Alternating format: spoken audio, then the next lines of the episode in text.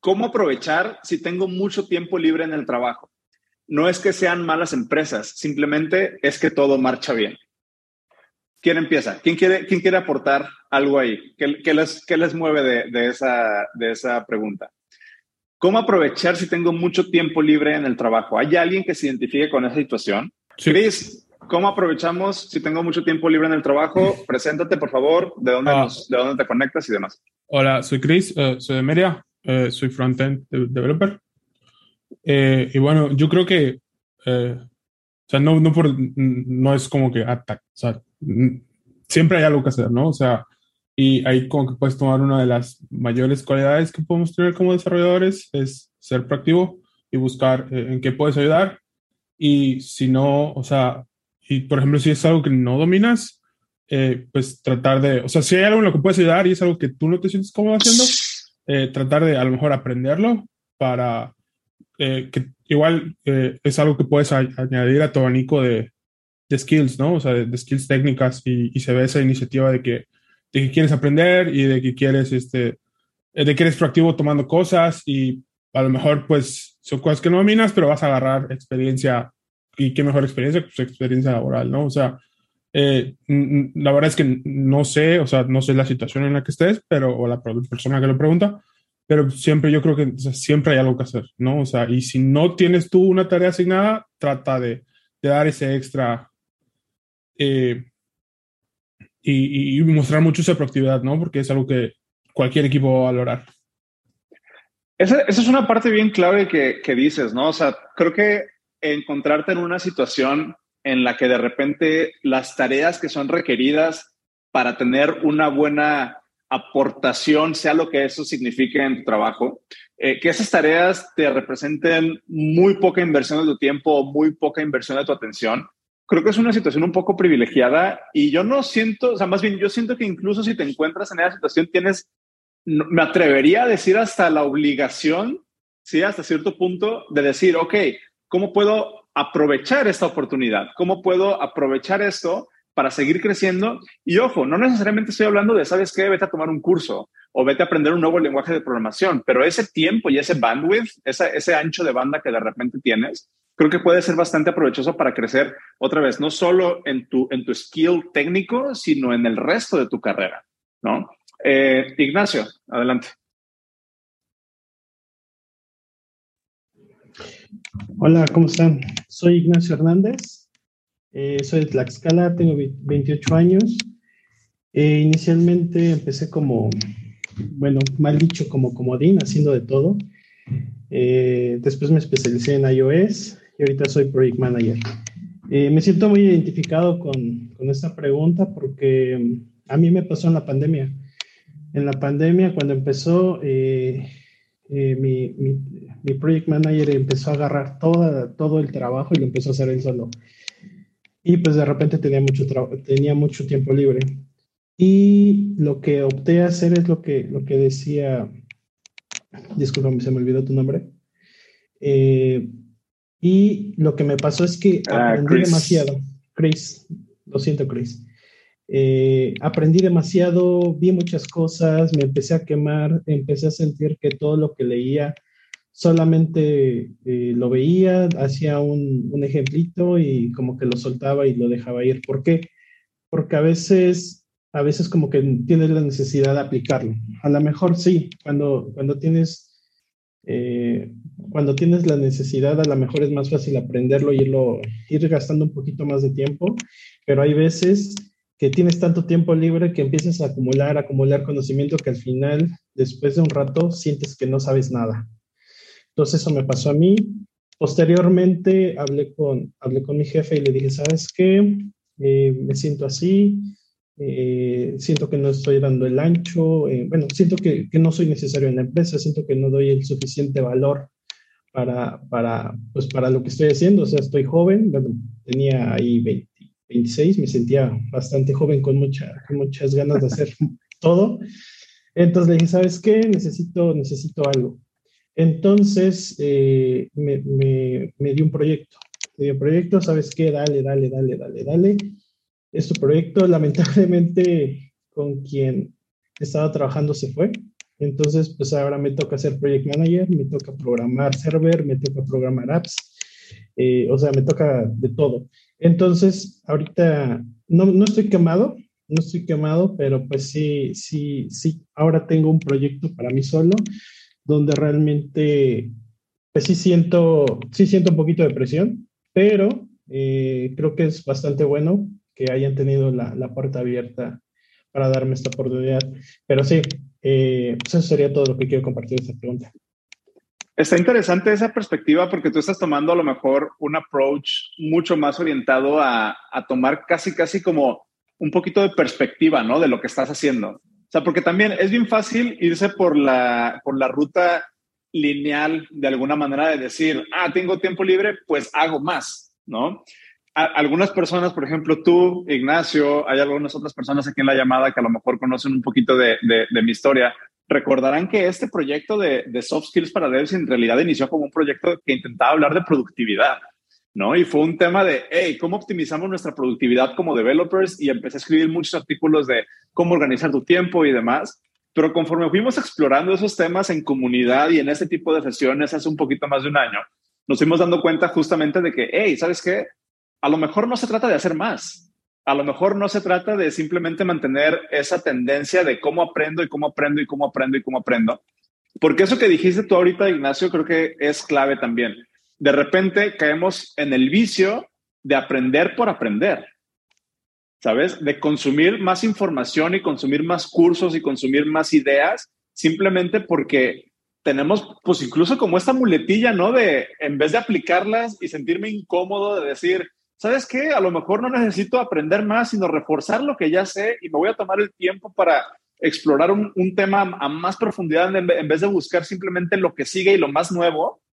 Oye, pues sí te genera un poquito como de incomodidad y si de repente dices, ¿sabes qué?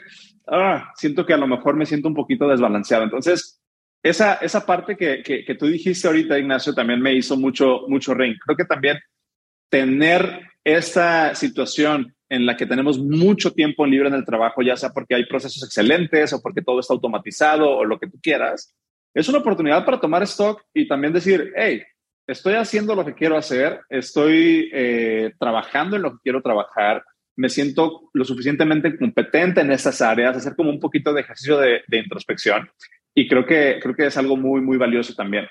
¿Hay alguien más que de repente, o, no sé, por ejemplo, Ignacio, si quieras agregar algo más, si resuena algo de eso contigo y también abrir la puerta para que alguien más levante la mano y, pueda aportar?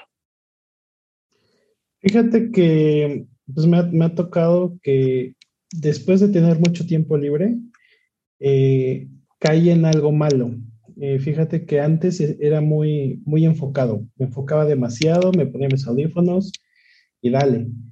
Eh, no vayan a caer en empezar a consumir contenido. Digamos, empecé a, conseguir a consumir el podcast, eh, empecé a consumir más podcast, empecé a consumir, o sea, me empezaba a distraer demasiado. Entonces, lamentablemente, eh, se quedó un vicio.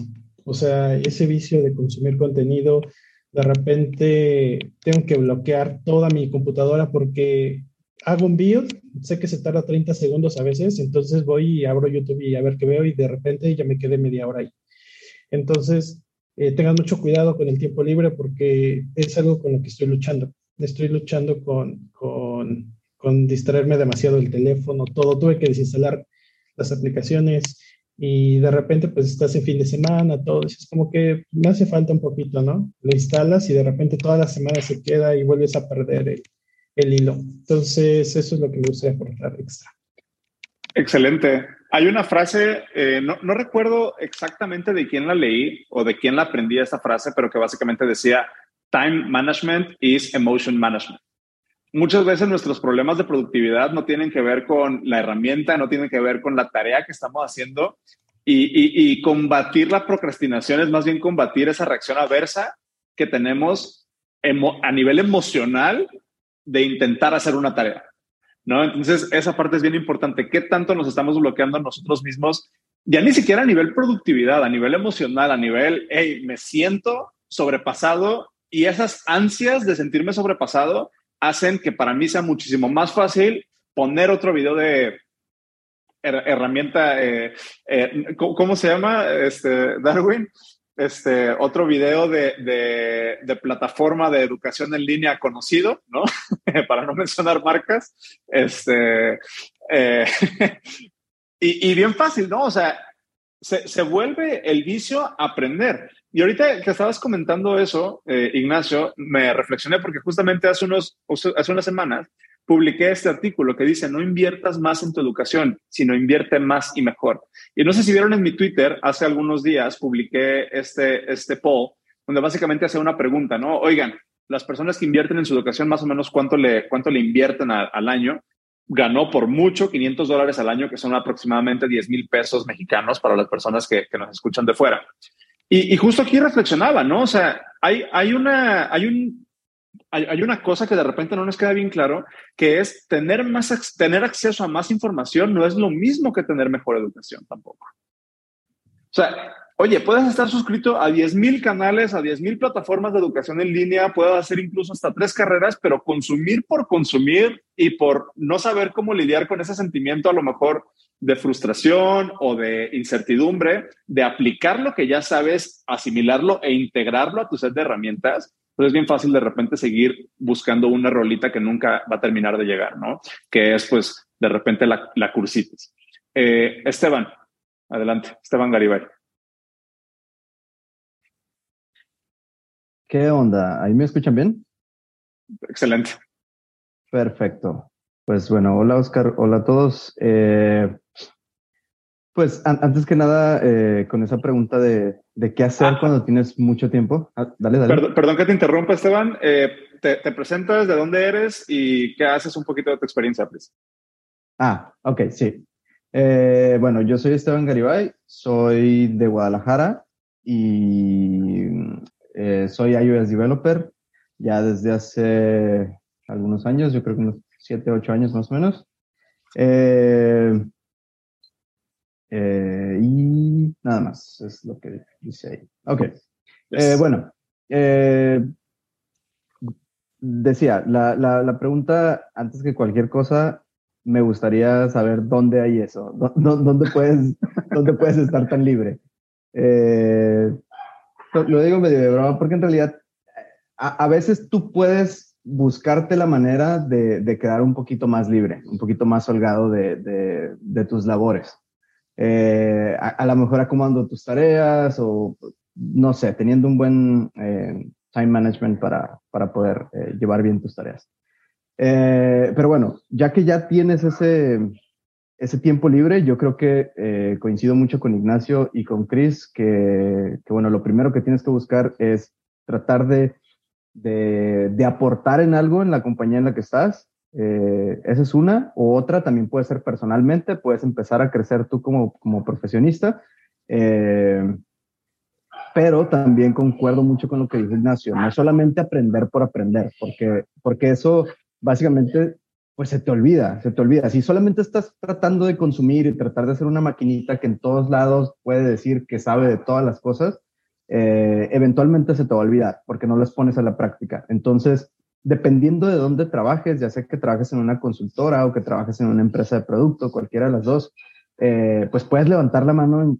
Eh, quizás es más, eh, quizás hay más chance en una, en una de, de, perdón, de consultora, de que vaya a haber muchas cosas que hacer, ¿no? Que puedes meterte al equipo de entrevistas, de que puedes ayudar en un, en un bootcamp, en una friendship, bueno, en fin en, en, una, en un sinfín de, de, cosas, ¿no? Te puedes poner, em, si tienes algo de experiencia, eh, en alguna parte, no, no, necesitas ser senior, no necesitas ser lead eh, o, lo que sea para poder ayudar a alguien más. Si tú tienes un área de expertise que, que te gusta, le sabes mover o lo que sea, aún así, aunque no sea lo, lo, lo que tú activamente haces para trabajar, puedes levantar la mano y mentorear a alguien, ¿no? Eh, puede ser tanto en, en iniciativas eh, que tenga la compañía o tú mismo. Por ejemplo, yo en alguna ocasión simplemente así en la compañía tenía las ganas de, compartir conocimiento y, yo busqué así en, empresa y, vi algunos niveles, vi algunos, algunos nombres y les pregunté, oye, eh, ¿quieren recibir mentoría? Y ya, así empecé a, a, dar mentoría, ¿no? Entonces, eh, creo que hay un montón de, de, maneras en las que puedes ocupar tu tiempo. Por ejemplo, también si es una empresa de producto o si es una consultora y está asignado a un cliente, eh, puedes empezar a, a, ver áreas de oportunidades en el equipo, como para mejorar procesos.